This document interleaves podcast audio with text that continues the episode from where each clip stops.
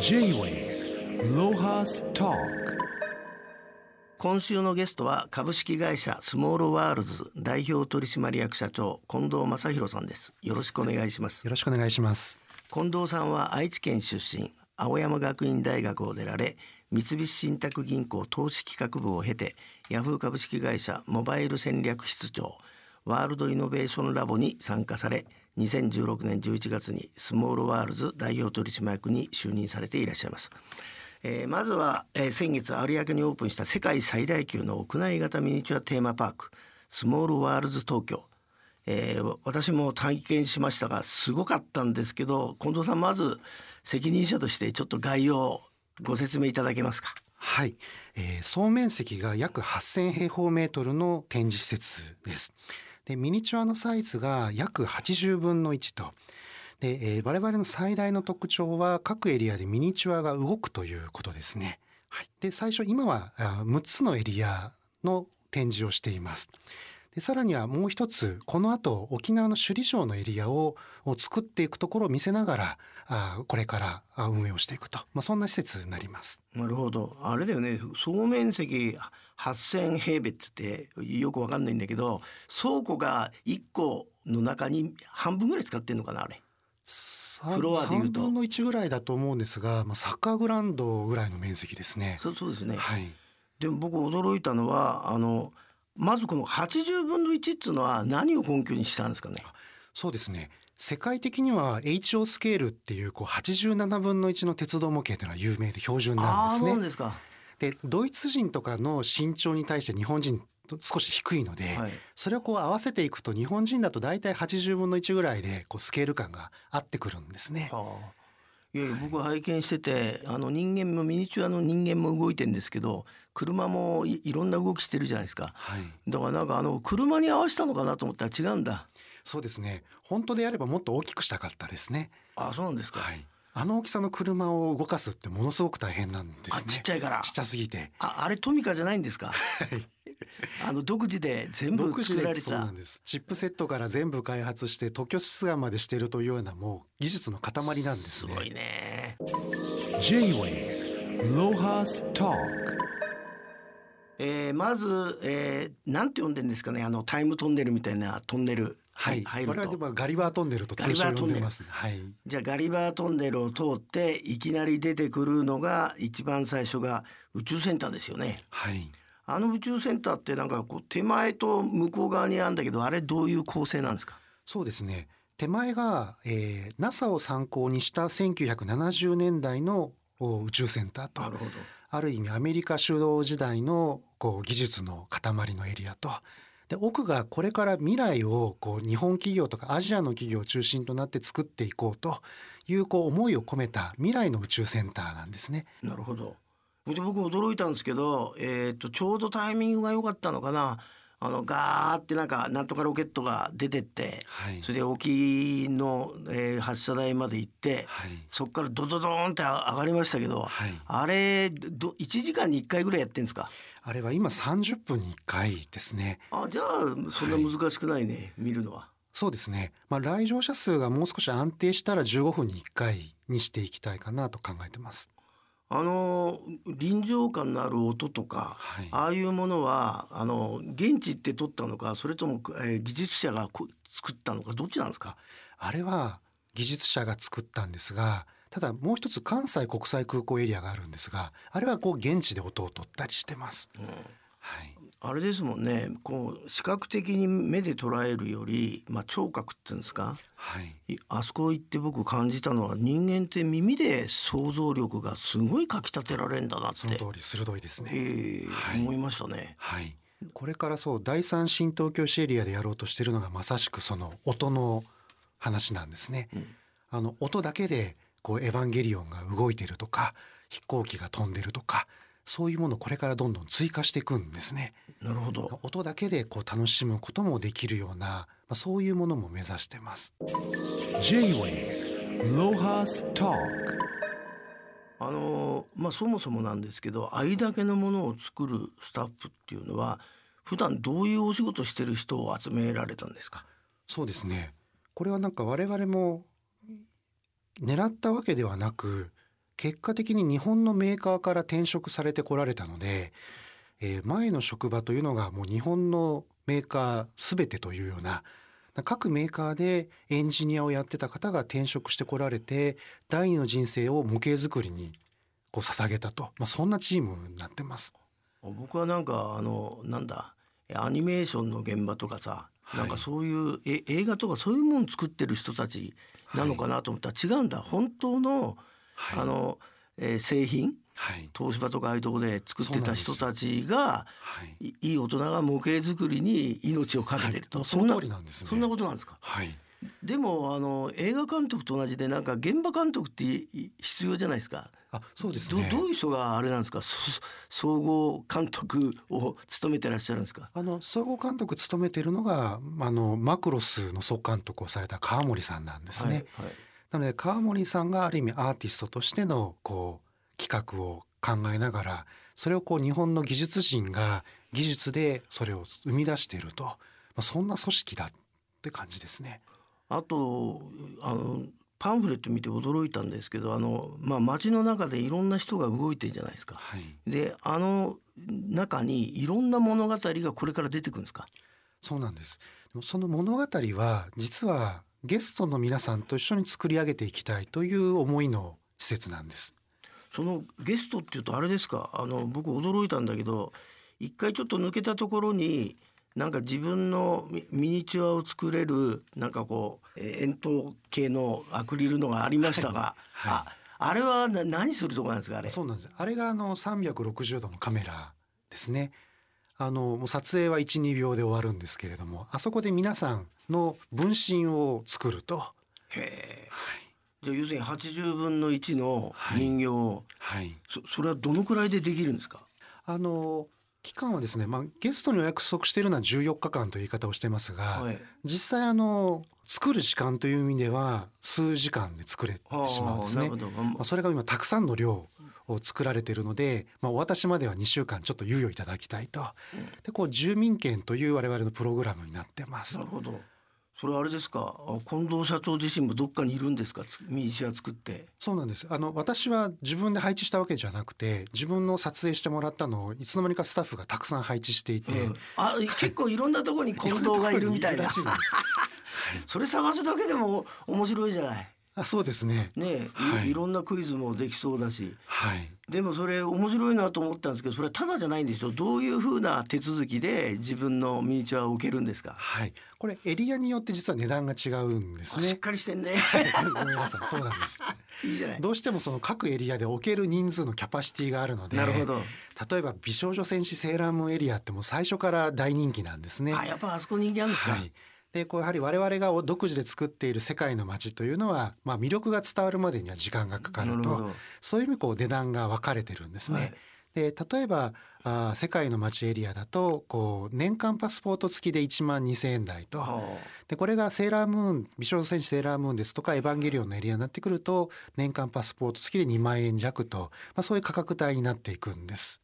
あ年間パスポートってさあれですか？1万2,000円で何回ぐらいは入れんの？別に何回でも入っていただけるのでえじゃあ、ま、マニアにとっては全然安いじゃん。あそう我々は思ってます。うんはいえーあとセーラームーンはあれぼ僕は例によってそんな詳しくないけどあの町は六本木なんですか？どこなんですか？あれ。ああれは麻布十番なんですね。我々実は東京都麻布区麻布十番町ということを作っていて90年代の麻布十番をモデルにしています。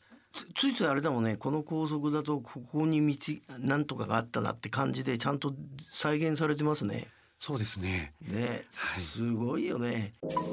J-Way Lohas Talk でもあれですかあの近藤さんのあの履歴を見るとまあ金融というか投資部門だけど、およそなんかこんなゆファンタジーの世界と全然接点なさそうなんですけどそもそもはどどういうきっかけだったんですか？そうですね。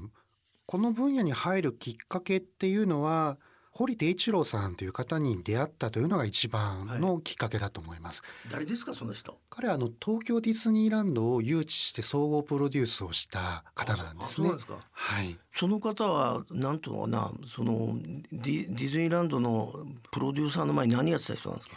もともと電通にいらっしゃった方なんですね。はであの大阪万博の時に、まあ、電力館とかいくつかのパビリオンをプロデュースされて、はい、それをウォルト・ディズニーさん関係者がご覧になってその堀さんをディズニーに招こうとしたっていうそんな方なんですね。あじゃじゃあなんかあの昭和のゆ夢大き時代のじゃあ僕たちよりちょっと先輩なんだね僕よりねあそうですね多分ねもう亡くなっちゃったんでね、そうなんです数年前にお亡くなりになられました。でその人からあなたは何をこうインスパイアされたんですか？あの一番インスパイアされたのは彼のそのエンターテインメントに向き合う考え方ですね。あのこういうのが流行ってるというのではなくて人が何を求めてるかというのをきちんと分析して考えられた方なんですね。で、えー彼と話をしていて私が一番惹かれたのは彼はエンターテインメントを緊張とこう弛緩と充足と、えー発散みたいなそんなこう余軸で捉えていてえ日本の遊園地とかテーマパークのほとんどが緊張させて発散させるなのでスリルライドとかああ。る意味こう辛いものに食べに行くとかこうそういう方向にエンターテインメントが向いていると、うんでもヨーロッパのエンターテインメントというのは充足をしながらこう弛緩すると。うん。なのでこうリラックスしながらでもちょっとこう学んだ雰囲気というか心の拠り所になるような、うん。そういうエンターテインメントが存在をすると、うん。これを作っていくのがあー次のエンターテインメントなんだみたいなことをおっしゃった時にあこの考え方は確かにありだなっていう、まあ、それでこういろいろ惹かれていてですね。で彼の資料整理を手伝うようになった時にこのスモールワールドの原型の企画書を見てしまうんですね。はもうその企画書があまりにもよくできてたので。ああ何もう発想してたの？もうそうなんです。そ。のおっちゃんが。はい、もともともう1970年代に、はあ。えー原型の企画ができてるんですね。天才だね。はい。はあ、天才なんです。お大阪の人？どこえの人？東京の方ですあね。東京にそんな洒落たやつがいた。はい。J-Wave Lohas Talk でもあれですかこのえっ、とまあ申し訳ないこう金融マンからこれだけの会社をお起こされた時に、はい。あれですかその参画する企業から集めたのかそれともいわゆる投資家の方からあの出資していただいたのかどんな感じで立ち上がったんですか、そうですね。あの投資家から集めていくんですが、うんこれもその堀手一郎さんのこだわりというのがあって、やはりこうファンドをあまり入れないという考え方があったんですねな。るほどつまりこう一緒になって事業を作っていく仲間を株主にしなさいと。うんこの宿題がものすごく大変だったんです。へなので、えー2009年からこの活動を始めたんですが調達ができたのが2016年ですね。すごいね、7年かけてなかなか調達できずに、うんまあ、こうファンドに頼ればすぐだったわけなんですけれども、そうですよファンドに頼らないというところでものすごい時間がかけて、うんこう仲間同士を募っていって、うんまあ、その結果が今の株主陣構成になっていると。なるほどあそこはでも、えー、と僕はなんか車でひょいひょい、えー築地から連れてってもらっちゃいましたけどはい普通はどういうあの乗り物でい行くんですか？普通の人は。そうですね。あの今一番多いのは臨海線使われる方だと思います。あの渋谷からもあの時間を合わせれば一本で行けるんですね。で国際展示場駅から歩いて5、6分なのでそれで来られると。もう一つはゆりかもめで豊洲から来られて有明テニスの森で降りてそこから、2、3分ですかね。という動線が一番太いですね。J-Wave Lohas Talk ところであの新型コロナの影響で、まあ、エンタメ事業っていうのはなかなか通常モードに戻れないんですけど、えー近藤さんとこはどんな対策をと取られてるんですか？そうですね。まずはあのなるべく入れないという考え方で入り口で、えーサーモグラフィーの体温検査とディフェンダー X ってこう不審者検出装置みたいなこれあの空港のお入管のこう想定した手続きのイメージをとっていて、まあ、それでなるべく入れないようにしようと。とは言ってもやはり自覚症状がない方入ってこられるので中ではとにかくアルコール消毒をしてもらおうとなので少しも手すりを触ったらアルコール消毒ってこうなっていただきたいので、えー今館内に約50のアルコール消毒器を置いてるんですね。でとにかくアルコール消毒していただくとでもしくはもう手袋をつけていただくとでさらにはそのせっかくこう湾岸エリアの倉庫ですので、えー湾岸エリアってあの風がものすごく通るんですね。で倉庫って南側と北側両方に扉がありますので扉を開けるだけで、えー結構な強風で風が吹き抜けると。しかも倉庫ってもともと換気が非常にこう充実してますのでそれをもうフリ回転させるとこれまでの施設にないぐらいの換気ができるわけなんですね。まあ、それをこうフル活用して、えーいると、まあ、そんなこうコロナ対策を立ててます。あとさ僕驚いたのちょっと何回か覚えてないですけど大きなレストランがあるじゃないですか。はい。あそこは何時頃まで夜やってるんですか？あの今はまだあ6時までなんですね。で今後はその営業時間の拡大とともにあの最後まで楽しんでいただけるように我々目指しているのが夜のエンターテインメントですので夜やはりお酒を飲みながら食事を楽しみながらこうミニチュアをゆっくり楽しんでいただくと、まあ、そういう意味ではこう飲食とミニチュアっていうのはある意味セットなのかなと。じゃああれなんですかあのお酒のグラスを、まあ、紙コップかどうか知りませんけど持ってあのもう一回ミニチュア見に行っちゃってもいいの？そうなんです。もうすぐあのエヴァンゲリオンのグラスの販売が始まるんですけれどど、うん。あの格納庫に入ってるエヴァンゲリオンのイメージで、うん。お酒の中にエヴァンゲリオンが浸されてるんですね。飲んでいくいいねとだんだんそのお格納庫からの射出シーンに近づいていくみたいなそれをこう首からぶら下げながらあードリンクを楽しんでいただいてそれをこう手すりにこうぶら下げることができるとなるそんなこう楽しみ方を用意ししています。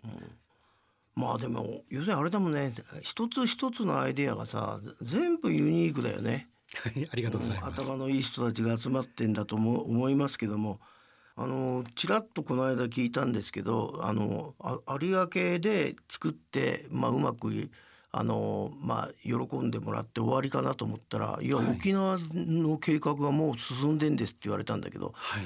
これこれあれですか？どんどん世界にも作ろうとしてるんですか？あそうなんです今我々そのミニチュアの生産能力が1年間で多分今東京で展示しているものが作れる能力を持ってるんですね。